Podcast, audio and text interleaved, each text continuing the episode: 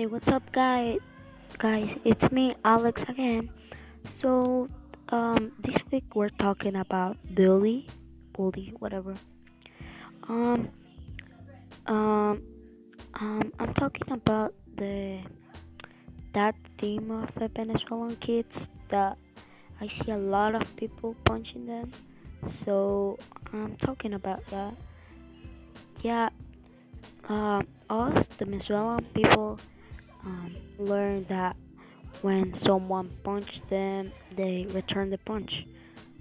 We're not like almost fighting all the time, so only when they punch us first, or they made us, or they made us be angry, so we punch them. And that type of bully, it's being racist because you are you are just another person. It's like being racist because uh, they're like punching them because they're Latinos. It's like when we in in our country, Venezuela, we we tell the American people, the USA people, we tell them gringos, but that's not like being racist, racist.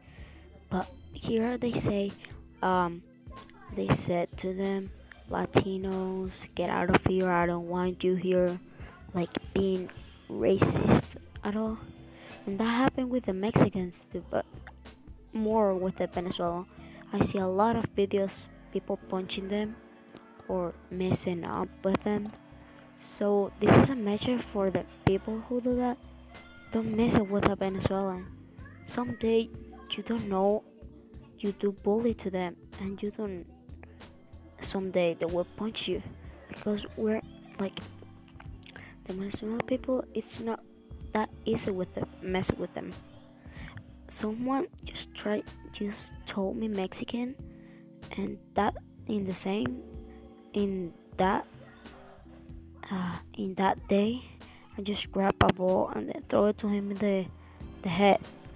Someone just like they get I get grounded he too but try, try, don't let the the American people don't let them to bully you. So that's a message a message for Latinos and Venezuelans and all that stuff